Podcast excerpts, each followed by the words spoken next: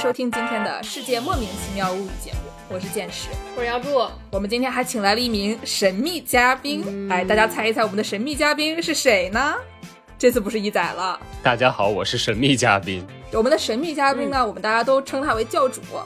教主为什么是教主呢？教主以前我们俩是同学，教主是博士生，我是本科生。然后我们有一群其他的同学，主要都是博士生，暴露年龄了，不要这么说嘛。然后呢，我们就会一起去他家蹭吃蹭喝。蹭完了以后呢，还不好好洗碗，往沙发上一摊，让教主一个人洗碗。就教主要负责购买，要负责做饭，还要负责打扫，好辛苦。然后呢，就是凭借一己之力形成了一个邪教啊！你们要脸不要脸呢？真是，当然不要脸了，就是给他一个名号教主，实际上他就是为人民服务的公仆。这不就是所有的老大都是一样的吗？用来背黑锅的。对对对对对。不愿意透露姓名的肖先生，我很遗憾的通知你，一般老大他不这样。对，不是。那您还是透露一下姓名嘛，不然。哎，您透露一下吧。大家好，我叫肖一之。哦，对，现在是也是一名人民教师。当然，他在上海做人民教师。嗯。而且我们这名教主同志呢，经常四处串场啊，他串很多其他的广播节目，比如说之前串了一个跳岛，在之前串了一个什么忽左忽右。今儿不还有你们的了吗？所以我现在串了三个场。啊，对对对，教主，你这是是不是你上过的最诡异的这个 podcast 啊？这绝对得是啊。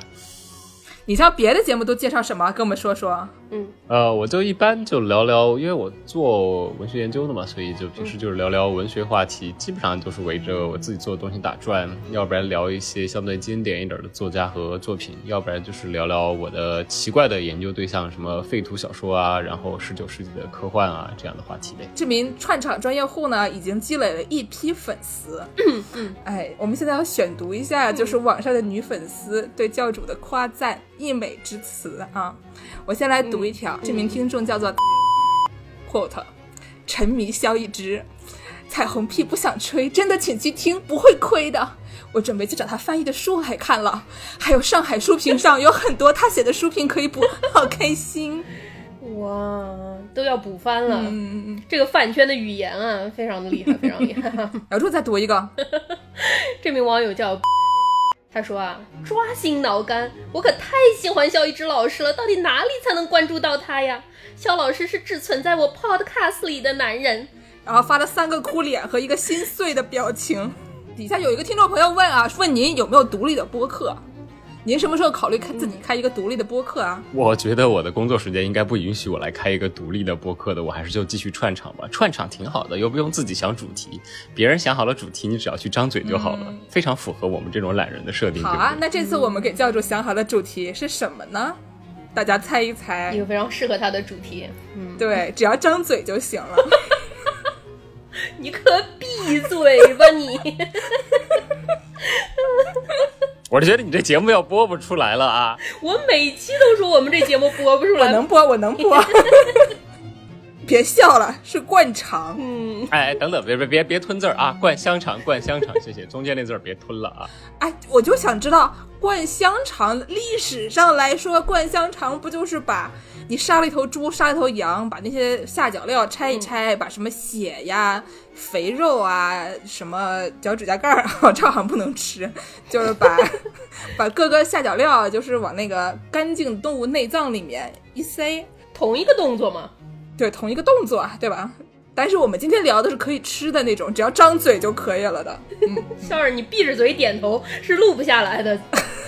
咱们是一个音频节目，我得提醒你一下。我知道，我现在就是因为录不下来，可以肆意的做表情。哎，好好好，那那那要不根据我们的这个节目过去几期的历史，我们都会先介绍一下这个我们介绍的这个食品的各种黑历史。但是我搜索了一下，发现香肠这玩意儿它没有什么黑历史，基本上就是是个人就吃的东西。像什么寿司还可以看一看，说寿司到底是谁发明的哈。就香肠这个东西，所有国家、所有肉铺、所有地方，它都这么做。说是什么从南北朝的时候到什么美索不达米亚平原，大家就就就都吃这玩意儿。嗯，不是，我觉得这个事情就的确是一个很好玩的事情。就是最开始说是谁都想到了，为什么一定要把这个动物的内脏剁碎了往它的肠子里塞呢？这是哪个非常手欠的小孩发明了这项运动呢？我觉得你杀一个猪，你把它该吃的地方吃掉了，剩下那些你总想地方塞。但是就你拆了以后，动物里面有这个各种内脏，你给它洗干净了以后，把它包紧了，然后可以非常方便的把它们保存起来。然后你就只要加点香料，加点盐，晒晒干，感觉很朴素的一种做法。我觉得加香料可能都是后来的，你知道，主要最开始就是加点盐，就塞一块就行对了。对对，而且它不光是塞肠嘛。它还塞什么胃啊，什么其他，只要是内脏能往里塞的，他都往里塞。对啊，就是那个 Haggis。对对啊，想想苏格兰人民著名的食物 Haggis，大家都想起来了。贝克汉姆的最爱，里面塞了什么羊的内脏，还塞燕麦，我觉得巨恶心。我觉得它的初始版本肯定不是塞的燕麦，你知道，就是把羊杀了，打开那个羊胃一看，哟，还有燕麦呢，一块煮的嘛。嗯不能浪费粮食啊！我又想到我们上次说这个寿司吐一吐继续吃，将军泡一泡酒继续喝，都是一个概念，不能浪费粮食。古代世界的食物是很珍贵的，不能浪费。就是，然后我还搜到了一个什么呢？我还搜到了一个荷马史诗《奥德赛》里面的一句可以登入小学生优秀作文选的一句话啊，非常形象啊。然后呢，这个上下文是什么呢？就是说，奥德修斯他花了二十年，终于回到了老家。回到老家以后呢，有不知道多少个男的就想追求他老婆，天天在他家就是又吃又喝。哎，到人家家又吃又喝，洗碗吗？还好教主那个时候没老婆，可怕。然后，然后教主呢，他就啊，他就回去了，但是呢，他还没有暴露他的身份。然后教主就躺在床上翻来覆去啊，思考怎么才能把他老婆的那一大群追求者除掉。然后呢，形容他这个翻来覆去的时候，这个姿势呢，就说像一条翻烤的大香肠，油乎乎的放在那个熊熊大火上翻烤啊，先烤这一面，烤完了烤那一面。就奥德修斯就像那个大香肠一样翻来覆去，就想怎么才能弄死这群人。这么一想，我们当时去教主家天天蹭饭，我好紧张。这是一个如此生动的比喻，你们就没有觉得这个就跟这两天大家都在说的这个著名推理作家紫金城同志的比喻很像嘛？就是如此生动的一个比喻，像拉面一样的眼泪，像香肠一样在翻滚焦虑，不是挺好的吗？是啊，挺好的。嗯，是是，不是一看你们就没烤过香肠。我们小时候烤大香肠的时候都不太用，反正那玩意儿油多，你只要离火够近就行了。不是我们只是年纪小，我们小时候吃的都是那种台湾香肠，就是它那个烤的在一个玻璃的箱里，那玻璃箱里有很多圆的那种铁柱。然后完了之后，它上面有个烤灯在上面，它那个圆铁柱就在转嘛。然后完了之后，香肠就卡在两个圆的铁柱中间，不停的跟着翻，这样。谢谢，我见过啊，我也没有那么老，谢谢。我说的是我们小时候偷自己家香肠，过年的时候就应该是四川小孩都会有一个运动啊，你爹妈灌完了香肠，你是要等着过年吃的。但是在此之前，小朋友们都会先忍不住偷偷的从自己家里拿着小刀，我今天切一串，明天切一串，确认我爹妈看不见，然后大家拿了之后去后面山头生火烤香肠。都得自己拿一树枝串着烤。我们等会儿给大家读一个，就是去年过年的时候的这个南京发生的这个新闻啊，就跟教主刚才形容这个场景比较相似啊。然后呢，我们俩用南京话读，教主用四川话读，然后形成一个搞笑的一个场景。之后给大家播报这个社会新闻，嗯，然后还有一个什么呢？我就想起来了，有一个很著名的香肠事件，然后这个就要讲到就是宗教改革了。一下听起来觉得很厉害，然后呢，宗教改革大家一般都能想到的人呢，就是这个马丁路德，不是马丁路德金，他们俩都是牧师，但是马丁路德是比较老的那个，老可能四百年，也不很多，不很多。嗯。然后呢，宗教改革当时就是在这个维滕堡，就是马丁路德主导的，然后还在瑞士的苏黎世也是一个中心，然后苏黎世那个中心呢，比较有名的人是加尔文。然后当时我上中学的时候读了一个这个奥地利著名小说家茨威格写的畅销书，叫做《异端的权利》，就是说卡斯特里奥对抗加尔文。就是我小时候就以为这个宗教改革只跟这个加尔文有关系，后来发现还有一个慈运里。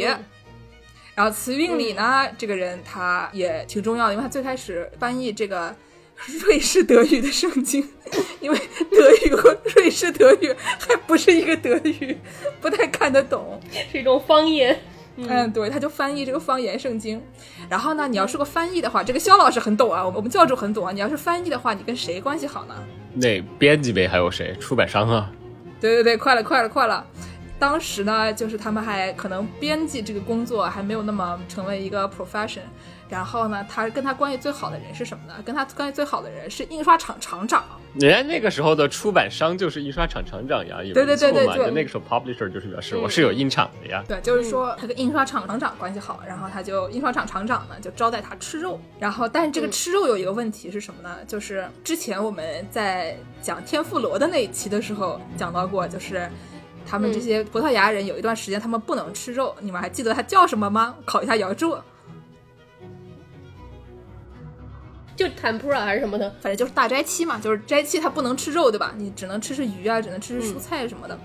然后就这段时间他们就不能吃肉。然后呢，这个印刷厂厂长不干，说我的工人们，你看每天为了印这些你们这些圣经圣书啊，印得精疲力尽的，然后回家你还不让他们吃肉，我的工人们好苦啊。然后呢，这个印刷厂厂长就找来这个宗教改革家，企图让他吃肉，然后呢，让他这个宣传一下吃肉好，让大家都能吃上肉。然后就给他吃了一顿放了一年多的香肠，然后而且他一看放了一年多了自己没吃，但是呢他还是支持了这些行为啊。然后他写了一篇文章，叫做《论食物的选择与自由》，主张说进食应该出于自愿。然后呢引用了马丁路德的那一套，就是唯有信仰的那个概念，就是说其他东西都不能拯救我，只有信仰能拯救我。你买那些赎罪券什么东西都是没有用的。哦，说赎罪券，当时建赎罪券是因为什么呢？就是梵蒂冈有个特别大的教堂，你们知道吗？就是有一个全世界最大的一个教堂。然后呢，大概十六世纪的时候，就有个教皇他要建那玩意儿，嗯，建到建到建到，发现哎呀没得钱了，怎么办呢？嗯，搞点钱来，搞点钱，怎么搞点钱呢？跟大家买赎罪券。这话就跟哔哩哔哩鼓励员工买十年 B 站大会员是一个概念，完全是一个概念。他就说，我们为了要建一个特别大的教堂，发现建着建着发现没有钱了，但是我已经事已至此，然后我就只好向全天下的就庶民们卖点赎罪券，感觉就像一种股票一样的东西，就是我卖给你了，到时候你就能上天堂了，到时候我就不管了。然后就引起了愤怒，引起了愤怒以后呢，像是马丁路德没有经的那个人和这个慈云里他们就出来造反了，就说不行，我们要吃香肠。然后就有了这么一个香肠事件，是为了吃香肠吗？是叫什么？一根香肠引发了宗教改革是吧？差不多，但是就是因为这个人他的不是很有名，他夹在加尔文和马丁路德之间，基本上被人家记得的事情，基本上就是这么一个香肠了，其他的事情没有什么人记得他，所以就是记得香肠还是好的，还能让你记得一个宗教改革家。至于吗？至于吗？至于吗？嗯。然后呢？刚才我们也说，香肠这个玩意儿，全世界人民都在吃，也不知道谁发明的，大家都是都吃。然后完了之后呢，这东西有历史悠久，然后有宗教改革啊，有什么玩意儿一大套。为了赞美香肠啊，这个东西全世界人民都在吃。二零一六年的时候，咱们这个台北当选了世界设计之都，然后他们就搞了一个美食系列的展，然后其中就有一个世界香肠大会展区。是一个非常著名的英国装置艺术家做的一个展，这个展就是讲了很多关于香肠的事情啊。进展区的沉浸式体验嘛，现在都流行。所以说你进这个展区做的第一件事情是什么呢？把你抱进场衣里吗？要从色香味儿，你知道各个方面来赞美这个香肠。所以说，先进场给你喷一点香肠味儿的香水儿，大概可能就是什么前调是个大肠味儿啊，然后中调是个五花肉味儿啊，然后后调是个烟熏味儿啊，你知道？啊，美美美，美吧美吧美吧，美美美美美。这个展厅里呢，还有各种新潮的那种香肠小食儿，把什么香肠做成像山楂球大的那种香肠的小球儿，插在冰糖葫芦的草垛上。你可以摘着吃，还可以把香肠做成弯的，包在香蕉皮里，然后你可以把它剥开来吃。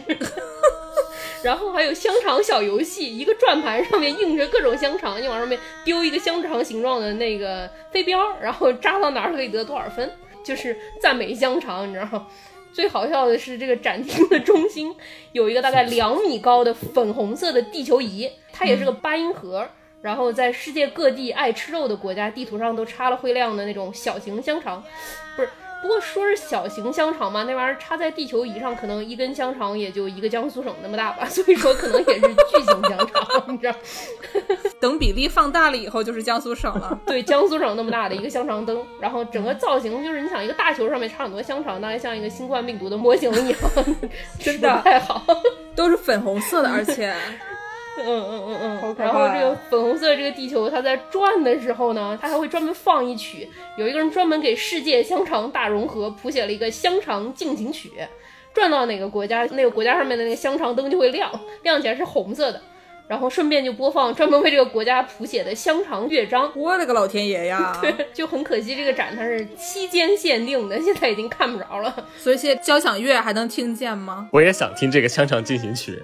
我找了半天也没找着。我今天也是搜索这个词韵里的时候，看到一个歌，就是有人为了他这个事件写了一个歌，然后是那种康塔塔，就像木君喜欢听的那种咖啡康塔塔，然后唱首啊为什么我喝不了咖啡那样的那种歌啊，然后呢叫做 Wurst，就是那个香肠那个 Wurst，然后 Order Geist，就 Geist 就是那个。就是黑格尔那个书《精神现象学》里面那个 geist 的，就是那个精神那个词，然后叫 v o r s o l geist，就觉得听起来特别厉害，但是搜不到了。所以说，哪位听众朋友们要听过这个香肠进行曲啊，或者这个精神和香肠这个歌也可以。对，什么发来线索的听众，回头这个主办方给大家寄香肠是吧？如果有香肠能寄的话，那都是肖老师灌的。就这两天就算了吧，这个一听就是无法出境的简易危险品。哦，对啊，等到冬天你也可以挂在外面，然后。发短信给听众朋友们，让他们来偷啊！算了，楼挺高的，这出事儿不是很好，你知道的。教主遭不遭罪啊？又是去白吃白喝，又是去偷香肠，认识你倒了八辈子血霉？是啊，所以他就每天在在那里翻来覆去想怎么弄死尖尖。所以我们今天为什么要叫教主来聊香肠呢？嗯，因为教主做的香肠它好吃啊。嗯，那我们让教主来介绍一下。到底怎么灌肠？香肠啊，谢谢，不要乱吞字儿。我需要不停的纠正你们，要改定你们这个不良习惯。都是肠都肠。那主要其实是这样的，灌香肠，你首先需要的第一点是，你得够闲。比如说现在大家在家关着就挺无聊的，虽然最近这个季节不是很好整，就梅雨季节你肯定是灌不出来香肠，但是你可以谋划一下。因为据说这个秋冬还有第二轮嘛，所以万一秋冬又赶上了，又关家里了，那就不如灌个香肠味儿。我刚才听教主说你要够咸，我第一个反应是要多放盐，原来是说闲的没事干的咸啊，还是不是一个咸？那灌香肠是得放盐啊，就是你放多了肯定不行。OK，呃，大概是这样的。我是当时在念书的时候在美国嘛，因为然后。自己想吃川味儿的香肠，但来到美国，大家都知道有中超可以买，但是基本上买到的都是广式的白油肠，就是你吃多了以后还是觉得不很好吃，对，就不老好吃的。嗯，而且我们当时在的那个小破镇子，就是能有一个中超，然后在荒郊野外，你过去了，所有东西都是冷冻的，逼上梁山了。你可别说，我现在在洛杉矶买到那香肠也不咋好吃，做一个南京的菜饭做出来都没味儿，还得放盐。所以看，关键就是够咸嘛。对对，所以我就决定没办法了，我就觉得就自己灌吧。因为，呃，我们在就罗德岛那边嘛，它冬天绝对够冷，然后就绝对不用担心，因为气温太高，你的香肠还没有好，它就先自己发酵变坏了的问题。嗯，然后因为还有原因就是从小就看我爸他们每到过年都会灌香肠，所以小时候也会学着帮忙，所以我大概知道流程是怎么样的。然后终于在一个我闲的已经要在家里，主要主要那会儿在写论文。当你写不出来论文的时候，你就你就会产生一种我很闲的这样的错觉。其实你并不闲，但是在这个错觉的驱使之下呢，我就决定开始动手了。渐渐现在眼神已经呆滞了。那叫什么？拖延是第一生产力。对，拖延是第一生产力嘛。为了给自己找到一个良好的拖延借口，我决定灌香肠。然后我们家楼下就有一个 Whole Foods，然后我就先去买肉。最开始我还研究了一下，在美国什么地方可以买长衣之类的，呃，结果有人在网上说美亚上面就可以买到长衣。美亚是美国亚马逊。对，美国亚马逊上就有长衣。等等，我想后父子没有卖长衣的吗？那是我后来才知道他们可以卖的。最开始的时候，后父子的长衣它是这样的，它是后父子会自己灌香肠，他不会把长衣挂在外面卖的。你要问灌香肠的大哥，你可不可以给卖我点长衣？这个大哥会对你露出一个困惑的微笑。他卖你吗？他卖，他会困惑的微笑三秒之后进去说：“我给你找找。”然后找出来之后，大哥还会说：“这个玩意儿要怎么卖？我也不知道，你让我再去问一下。”然后这个时候，他们肉店那个负责的大爷就会出来手一挥，拿走了。这个事儿我也经常干。对，就我去先是去买肉，然后你想，一般大家去 Whole Foods 买肉，就看你一个人过来，你就买买一磅肉、两磅肉、三磅肉。然后我算了一下，我为了我跟我妈要了一个方子，我计算了一下比例，我觉得为了我折腾这么久，我总得多少灌出来点儿吧。我可能需要大概十五斤肉的样子。灌多少啊？不是你，你费半天劲儿，最后灌三节香肠在那儿，你觉得自己是不是特别的失败？何必呢？我费那劲儿，我灌都灌了，不如就多整点儿吧。来都来了，人都死了，大过年的，嗯，对，来都来了，人都死了，大过年的，不如就这样吧。然后就冲进 Whole Foods 跟他说我要买二十磅猪肉，然后还要尽量挑那个后腿肉，因为太肥了我也吃不下去。呃，我在买肉的时候，首先这个小哥就已经露出了这个中国人要做什么的感觉，他要买二十磅肉。然后他们因为他们的肉都是切好的嘛，其实就是切好的美国的肉是那种方块，它外面都没有那么多。他跟我说里头有没有切的大块肉，我帮你里头直接卸大块可以吗？我就说好，没有问题，随便卸。然后现我就先得到了二十磅肉，你买的这个肉它是整肉，还没切好。买的大片儿的肉可能就是一片儿，就是那种三四磅那那种，大概五六片儿，什么买回家，呃，然后就顺手再跟他们要了肠衣，呃，就作为买了很多肉的 V I P 客户获赠了免费的肠衣，价值五毛钱。成为了肉店金卡会员。对，肉店金卡会员。然后就回家开始切吧，就我们家是四川人嘛，所以就是川味香肠，一般就是会先把瘦肉先和肥肉稍微分一分，呃，嗯稍微稍微剔一下，因为大概算一下比例，呃，我妈一般会灌三七，就是三成肥七成瘦，呃，有的人喜欢吃肥点儿的会灌到四六，但是四六的香肠我基本上吃不下去了。我自己是灌二八的，就是二成肥八成瘦肉，然后基本的配方就是一个最简单的换算比例，就是你的咸度应该是百分之三左右，所以就是大概百分之三的盐自己自己换算啊，数学题做错了这个本人概不负责啊。对，然后再加上其他的调料呗，主要就是四川香肠肯定是需要那个花椒。呃，辣椒，然后为了让你的香肠红亮好看，请使用冰糖。白砂糖出来的香肠的确没有那么红，具体原因我也不知道为什么。黄冰糖还是白冰糖？呃，都行，就是黄冰糖不是一般块儿大，你还得砸，你拿那个太古的白冰糖省事儿。嗯然后就这些就是根据你的口味可以随便调，嗯加多加少，你吃的麻辣你就多加点儿没事儿，然后再加点儿烈酒。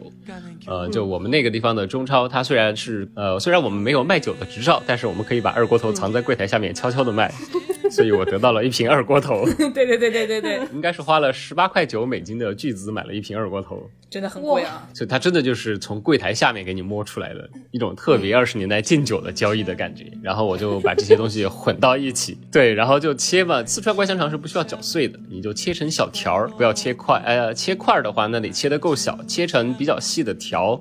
呃，大概切多粗呢？就是取决于你用什么罐。因为我当时是用可乐瓶子灌的，所以它只要比可乐的瓶口小，它都行。哦，所以我刚才问你买的是整肉，就是因为我们那儿灌香肠都是好像都是拿绞肉灌的。对，南京肉联厂里都是绞。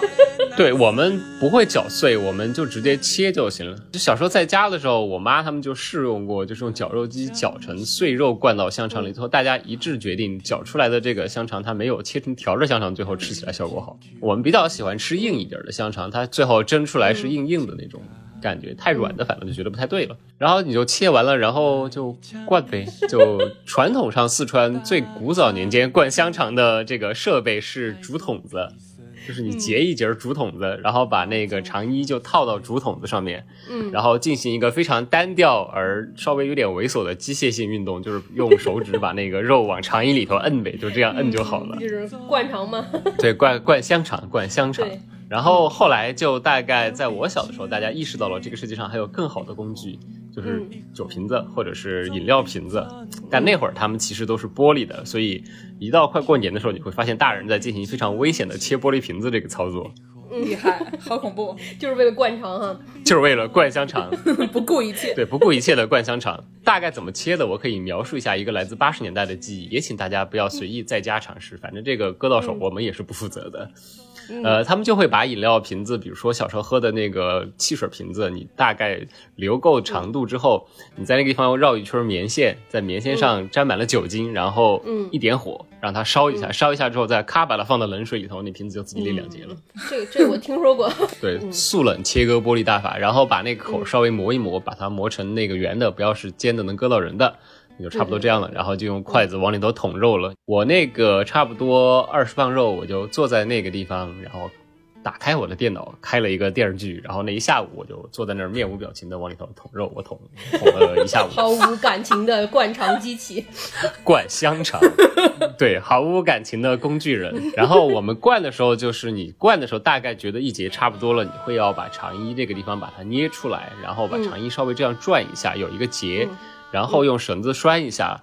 呃，最好是用麻绳来拴，找不到麻绳你就用棉绳子来拴也行。嗯，呃，你要是这个也找不着，你自己就不嫌弃的话，你实在什么头绳、皮筋儿之类的都可以。另外一个问题就是你、呃，因为是手灌的，所以会把空气压进去，里头会出现气泡，所以旁边准备一根针，把你灌出来的气泡都给它扎掉、哦就可以了。可以扎掉的，嗯，不需要补漏的。可以扎掉的，我们不需要保证这个肠衣的完整性，就反正肉都已经进去了，它也爆不出来就可以了。嗯，嗯呃，然后就差不多在夜幕降临的时候，我终于把它灌完了。然后我就把香肠们通通拎起来，我提前已经在我们家阁楼上拉好了一个绳子。呃，我当时住的那个房子三层的阁楼，房东是没有做隔温的，嗯，所以等于就平时是不住人的，我们只是用来堆杂物的。然后你想，新英格兰的冬天那个时候刚刚初冬，可能室外那个时候有零下三四度，那么屋里头阁楼里头差不多就是零度两三度的样子。嗯，这其实是一个灌香肠的非常好的温度。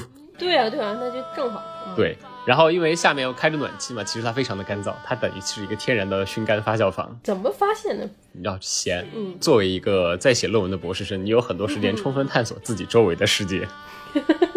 我说这个我能用来干点啥呢？可以不写论文，今天也不想写论文。找个副业，你知道的，万一这个回头找不着工作，还能卖个香肠呢。对啊，录个广播啊什么的。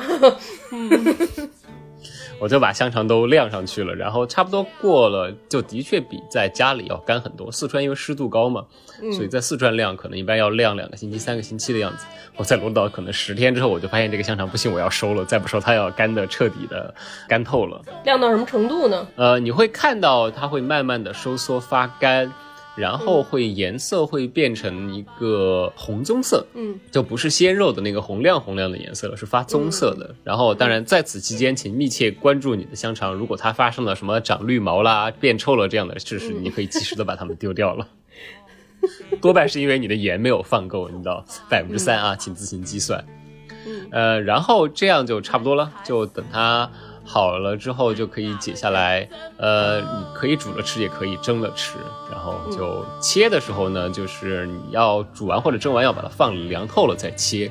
因为四川这个香肠它是整个是里头是里头是肉块儿嘛，如果没有凉透的话，你一切它就很容易就散架了，对你就得到了一堆入味儿的碎肉，而不是香肠了。那也挺好吃的。对啊，就是解构吃法嘛。呃，对，解构吃法，对，呃，当然这个是一个非常省略的步骤，因为呃，在家里的话，就差不多你的香肠晾好了之后，还有一个步骤嗯就是要熏。还要熏，我们那儿香肠不熏的，好像。他们的香肠高级，我们这儿就好吃的香肠都是要熏的，它要用松柏，一般是用柏树枝，然后加木工坊找来的锯木屑，但我们这儿一般是松木的多，所以就是其实就是松香味儿的那个材料，会有松柏香味。柏树一缸，松柏一缸，这也太讲究了吧！还没完呢，还有。不愧是美食之都啊。还要加那个、那会儿我也不知道为什么，小时候大家都爱吃甘蔗，所以每家每户都很容易的可以收集到大量被人嚼过的甘蔗渣，这不是用来做朗姆酒的吗？就是啊，就加勒比人民做了朗姆酒，我们就用来熏了香肠了，然后再加点儿你秋天吃橘子的时候剩下来的陈皮，然后就这样熏香肠了。太高级了吧！呃，我们小时候肯定那时候也没有说专门的熏炉，对不对？因为我小时候在工厂里长大的，所以呃，大人们的选择就是找个汽油桶，就是用过的汽油桶子，然后嗯把它上下的底儿都给它掀掉，然后这个汽油桶会被平时就扔在日晒雨淋的地方，让自然消除它的汽油气息。嗯嗯嗯，这样差不多过了几个月以后没味儿，到年底就可以用来熏香肠了我。总算知道动森里面那个汽油桶是用来干嘛的。不是烤红薯，啊，对，烤红薯的也是这装备，对，然后就在上面支上铁杆子，然后把你家香肠挂到上面，然后中间会有一个圆形的铁网，就是用来防止你们家香肠，比如说什么温度太高了，把绳子烧断了，香肠掉下来，别直接掉下面变碳了。虽然你会得到很多熟掉的香肠，但它至少没有碳化。嗯嗯，因为最开这个是一个逐步摸索的过程，最开始的确有人熏香肠的时候火开太大了，就得到了一炉碳化的香肠这样的故事。就是每年过年都会发生的惨剧。嗯，对你想想看，在九十年代的四川买肉是很贵的事情。如果你花了几百块钱，那个时候几百块钱买了一堆肉，做好了香肠，最后全部都碳化了，你们家这个年今年就基本上不用过了。嗯，非常惨。明年的上半年也没肉吃了。呃，那就基本上就没肉吃了呗。对呀、然后就熏呗，然后可能要熏三四个小时，差不多熏一下午就可以了。一直烧，呃，就你得控制它，其实不能烧起来，是让它一直有烟，就不能见明火。就是你会挑的是新鲜的松柏枝子嘛，就是青枝子甩进去。高级，哦，所以，如果各位有在海外的时差党同志要继续进行自制香肠的大业，你觉得你要熏一下才过瘾的话，你可以用平时就是美国人民做烧烤那个上面有铁盖子那种圆形的烧烤架，嗯你在下面堆一点儿木屑子和枝子，把火捂灭了，它一直在出烟，然后你把你的香肠放到里头熏就行了。哦，那也可以，那也可以。我还刚想说，那得有后院才行。这么听起来好像有个阳台也行。但是就会一直往外冒黑烟，然后可能就警察就来了。对，可能会被你的邻居打电话说中国人在做奇怪的实验了。没关系，没关系，习惯了就好。姚柱那栋楼里面全是各种亚洲人，哦，那就没事，你看一般亚洲人民大家都会明白，对，一会儿邻居就爬过来偷香肠了。对，邻居就闻到味儿了，就知道你在做什么了。对，大概流程就是这样。嗯，但是其实你的香肠保卫战并没有结束，就当你把香肠扛回家之后，在我们小的时候其实没有冰箱的，现在就是熏完了之后，大家就回家把它拿个塑料袋一装，往冰箱里一甩，就可以冻到嗯地老天荒，你想什么时候吃都行。嗯，那个时候因为你没有冰箱，呃，你存放香肠最好的办法还是只能把它放到阳台上风干，嗯，然后就会发生很多过年的时候香肠在阳台上风干，然后被人偷走了的惨剧。太悲伤了。是不是还有人留条？我怎么觉得听说过留条的？呃，对，我们就是我们家工厂里头的事情，就是有一栋房子，它特别靠外，然后后面它就是围墙，然后就是一个上山的小路就没有了，就后面有山，就没有别的房子，所以那后面其实经常有贼翻进来。就有一家人有一年过年碰到了贼，香肠和腊肉都给他拎走了一半。就没有全部拎走，只拎拎走了一半，然后完事儿还给他留了一个条，就你一半我一半，大家好好过年。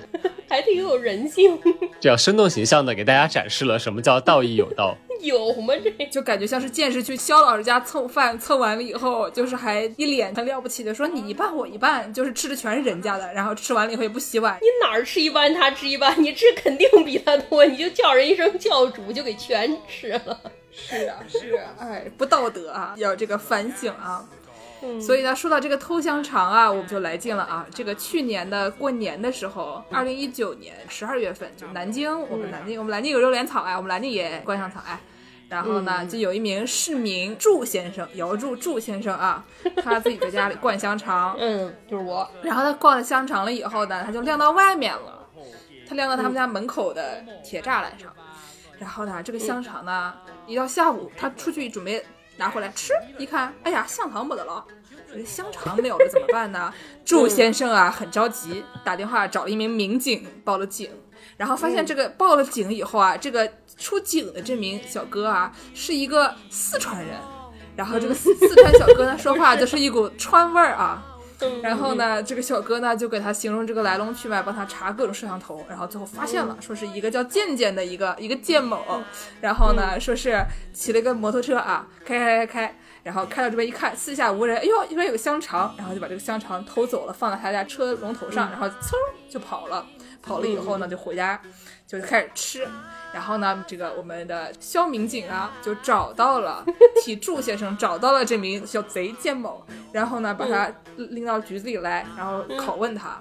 然后呢，这整个的这一段就被南京的一个这个市井新闻，零距离，哎，南京零距离嗯就给播了啊。然后，所以我们现在大家来角色扮演一下这个故事。嗯啊，好吧，那我先开始就给大家这个 Q 一下啊。接下来是南京市秦淮区公安分局月牙湖派出所民警肖一之发回的报道。呃，就是十二月十五号那天，那个人呢，他就把香肠塞到外头，准备说下午三点过的时候就把它收回来，然后晚上准备吃的时候，他出去一看，哦豁，香肠没得了。监控显示，一名男子将祝先生家的三十斤香肠全部偷走了。看嘛，这儿就是这个这个男的，那个男的骑着他那个蓝色的摩托车从这儿路过，然后啥过，过了几分钟，他又打倒转回来了。啊，这个台子高头东瞧西瞧，看到没得人的，就把人家的香肠叼起来挂到自己的车龙头高头，然后就爬起来跑了。嗯，跟踪沿途监控，十二月十七日，民警在当地将军堂附近找到了嫌疑人建某，他偷来的香肠大部分都还在。你拿别个的香肠做啥子啊？吃，不好吃，你吃了好多嘛？吃了也没得多少，不好吃，我后来就没得吃了。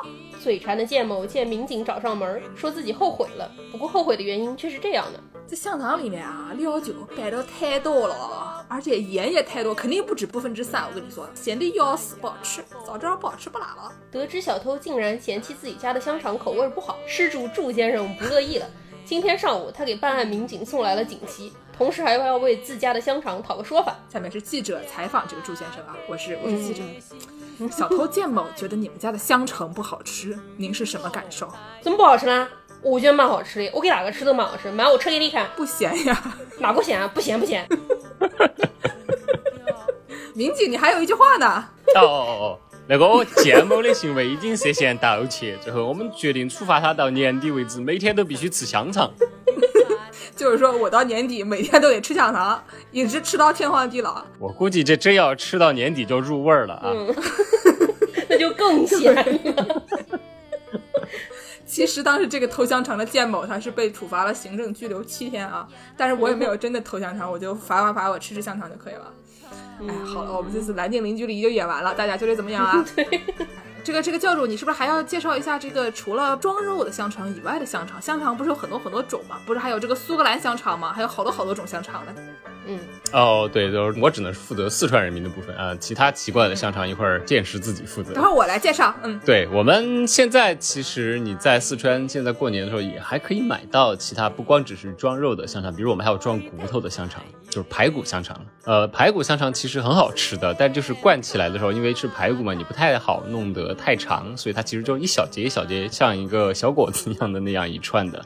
所以它里面带骨头的，对，基本上就一节排骨一节香肠这样的，连骨头一起灌进去的。所以你吃的时候还要啃骨头？对啊，当然要啃骨头，吃排骨的乐趣不就在啃骨头吗？你要不啃骨头，你吃什么排骨香肠呢？不是，做这个香肠，总体来说就是需要拿一个什么玩意儿把腌的肉给裹起来，这么一个概念，就它就不剁，它就把整肉给塞进去，就外面包一层，你知道？你反正最后还得切，不是？我们就主要为了省事儿，这个好吃加省事儿。不是鸡爪子能不能包啊？你这个鸭脖子能包吗？呃，我我说实话，你只要那个你的技术够好，没有人会拦着你的。因为我们小时候还会有这样的香肠，就比如说，呃，我小时候吃过很多猎奇香肠，因为我觉得可能在那个时候大家创新的热情都很高，所以我妈还灌过猪肚香肠。其实猪肚香肠还挺好吃的，那听着还挺好吃的。对我就是觉得这个骨头灌进香肠里好像有点困难啊，有点磕牙。啊，其实还好，还好，还好。你因为肠衣可以撑很大的，你把那个工具稍微做好点，就是做到可以放下去一节香肠的那个宽度就可以了。嗯把一米缸用棉线一缠，弄成两半儿，然后用米缸往里灌。那你这还干脆就把肠衣直接架到门上，然后把猪往里头赶不就行了吗？姜老师今年过年给你家来一个整猪香肠，一节两头。对，整猪香肠这个其实我爸多年的梦想，因为灌香肠其实挺累的，家里人多，他们小的时候有的时候会多，可能会要前后分两次，一次要灌四五十斤香肠，这种时候我爸就说就应该把那个肠衣架门上，把猪往里头一赶，多省事儿。对，然后除了肚子香肠这种挺好吃的香肠之外，其实还会有别的，说起来还有比较心酸的香肠，其实还会有猪心肺香肠。就是猪心和猪肺的灌的香肠，这个就不是为了好吃了，这个纯粹就是因为买不起净肉，净肉最贵嘛，所以买不起净肉的时候，就会去买真正的下水回来灌下水香肠，其中最便宜的就是心肺，好吃吗？不好吃。四川人猪的各种部位我们都吃，但是猪心猪肺好像一直处在歧视的地方。就虽然我们有很多内脏料理，但是也有一些可能四川人最后决定我们放弃了的部分。就心肺，反正至少小时候他们是便宜的东西，所以买不起精肉的话，就会拿心肺来灌香肠。嗯，大概差不多就是这种。还有就比如说，肯定是瘦肉买的少，肥肉买的多。就那个时候，基本上可以看到一个你判断这家人的经济状况。过年去人家家里做客，因为那个时候就是得去亲家吃饭，看他们家香肠到底是灌的肥还是灌的瘦，基本上就可以判断了。越瘦越有钱。对啊，越瘦越贵嘛。怪不得教主刚才说了，小时候家穷，妈妈灌的都是四六的，我现在有钱，灌都是二八的。而且他最厉害，他是齁馥子买，你知道齁馥子猪肉多少钱吗？对呀、偷父子二十磅的那猪，能在北京买一个地下室，我跟你说。真的，真的在北京至少能买一个厕所，带学区的那种。我买的这是什么金猪啊？主要就是它离我们家近，好吧？我下楼就买。你想想，在美国这种好吗？我扛二十磅肉走街上，回头警察一看你提这么多肉，以为这干嘛分尸的？这是？你不要以为我不认识 Providence 那两个超市，一个在你左手边，一个在你右手边，两个价钱根本就不一样。你以为我傻啊？教主家他住在那两个超市正中间，你知道吗？左手边那还得往下多走一百米，好吧？不是你住俩超市之间，你家天天有人来蹭饭，你就是该。我跟你说，你找房的时候，美国有时候那个找房可以在地图上画圈儿，他可能就在两个超市之间画一个圈儿，只在那个圈儿里找。然后我再来介绍一点，就是除了四川的奇怪香肠，还有什么别的奇怪香肠？这个因为我们见识不知道为什么对德国很了解，嗯，然后经常上德国玩儿，不知道为什么 就不知道为什么呢？对，不知道为什么啊？为什么呢？论文写出来了吗你？你别提了啊！我要是写一个德国香肠的论文呢，我应该就已经毕业了，因为德国有一千多种香肠，我想写什么写什么，我就是给他们把名字都列一遍就已经好几页了。然后呢，他们还有一些奇怪的肠，就是我们都知道的，东北也有的那个血肠，就是韩国也有，东北也有，德国人也吃血肠，然后里面都是血和皮。就是一个猪能用的全用了，下面怎么办呢？还剩点血和皮，算了，就做成一个肠吧。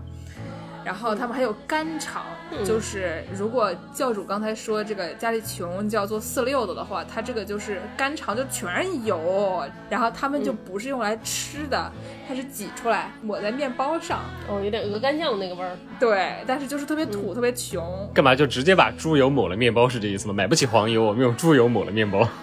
呃，就是就是猪肝嘛，但是肝它就是特别油，所以就是四舍五入也就是那个样儿啊。然后还有茶肠，茶肠就是反正就是也是以猪油为主，就是他说是喝茶的时候抹的那个。别人你看看英国，他下午茶呢还能吃点小三明治呢，你看看这个法国，他还能吃点小甜点呢。然后你们德国人就吃一个这种就是全是猪油的破肠，然后抹在面包上。哎呀，然后哦，德国人还有一个特别厉害的是什么呢？他们会用生猪肉抹面包。就说到抹面包了，什么什么玩意儿？就是刚才我们不是跟教授讨论说，到底是用绞肉做香肠，还是用这个切好一条一条的肉做香肠吗？嗯嗯嗯德国人说我都不，我用这个绞肉直接抹面包吃，腌过的吗？就加了点盐，猪肉刺身吧，这是。猪肉自身，然后加点盐，直接抹面包吃。这也太猎奇了，太猎奇了。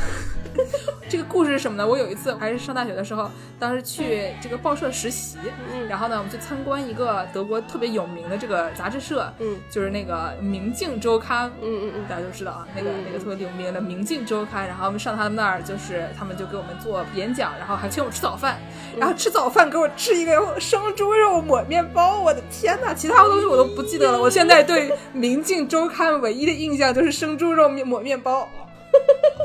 汉堡人，我真的受不了！我跟你说，我想到后来建之有一次给我说，他去那个在纽约跟他同学德国人去吃广式早茶，然后他说他要表演单人吃鸡爪项目，这也不很猎奇啊！单人吃鸡爪比起生猪肉抹面包好太多了吧？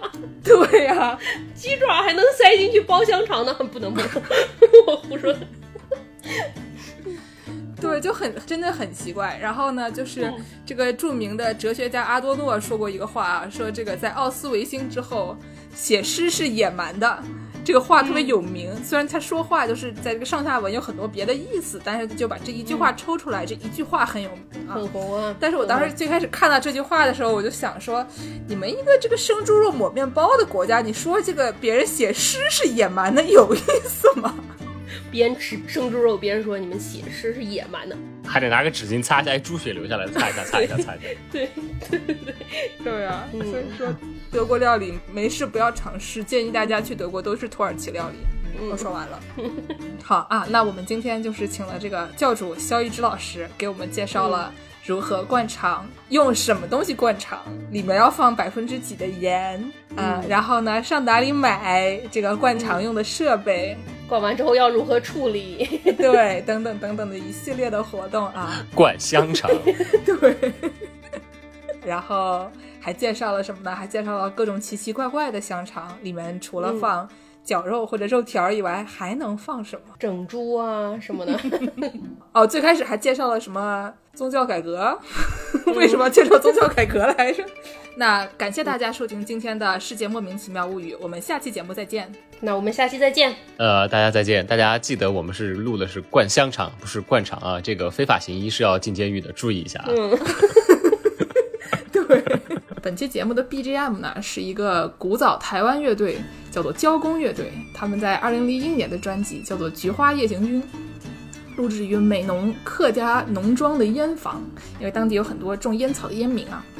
讲的呢是在城市混不下去的青年阿成，骑着自己的小摩托，风神一二五回到老家农村，顶着生存的压力种起了菊花，还下南洋从印尼逃了个老婆的故事。歌里能听到很多有趣的环境音，比如说摩托车啊、铁牛车啊、村口的大喇叭。村口大喇叭讲的还是国语。其中有一首歌曲呢是由主创他妈亲自演唱，然后其他的演唱者还有当地十字班里的外籍新娘，就比如说他那印尼老婆啊，还有什么养猪手啊、养鸡手等等。这种魔幻现实的土库氛围呢，非常符合我们肖老师在冰天雪地的新英格兰阁楼里灌四川香肠的那个味儿。然后，因为我们之前提到了德国香肠嘛，这期的结尾给大家放一首德语歌，名字呢叫做《凡事有一个结尾》，但是香肠有两个，是一九八七年排行榜前三的劲歌金曲，欢迎大家收听。我先来给大家唱两句啊。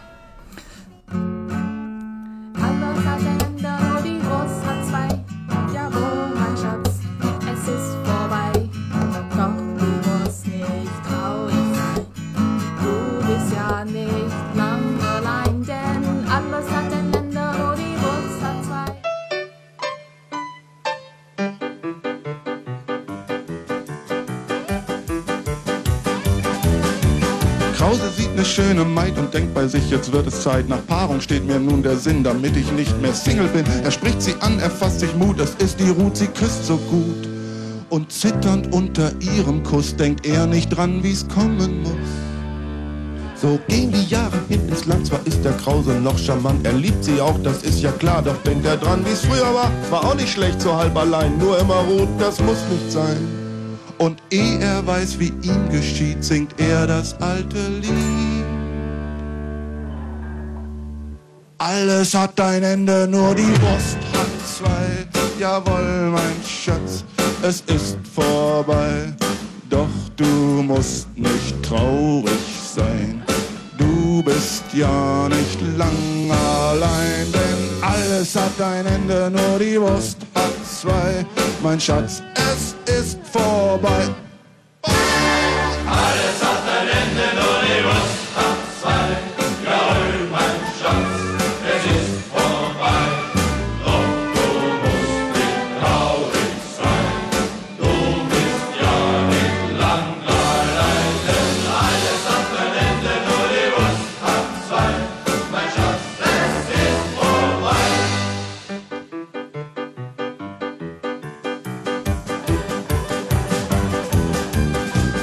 Sagt zu seiner Ruth, nicht wahr, mein Schatz, uns geht es gut, doch nicht mehr lang, mein schönes Kind, wenn wir noch lang zusammen sind. Denn eines merkt ihr, sagt er schlau und schielt schon nach einer anderen Frau.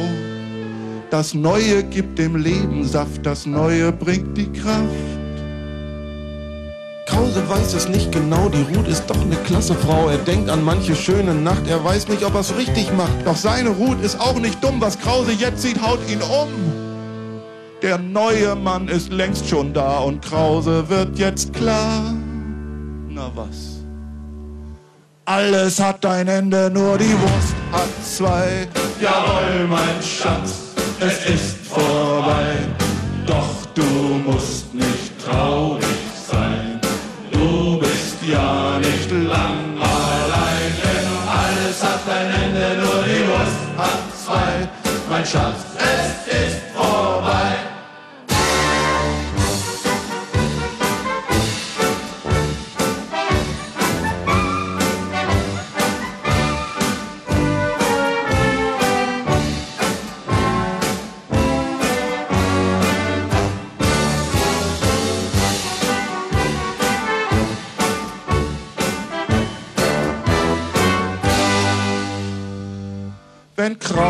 Krause heut nach Mädchen schielt, dann ist das nicht mehr wild.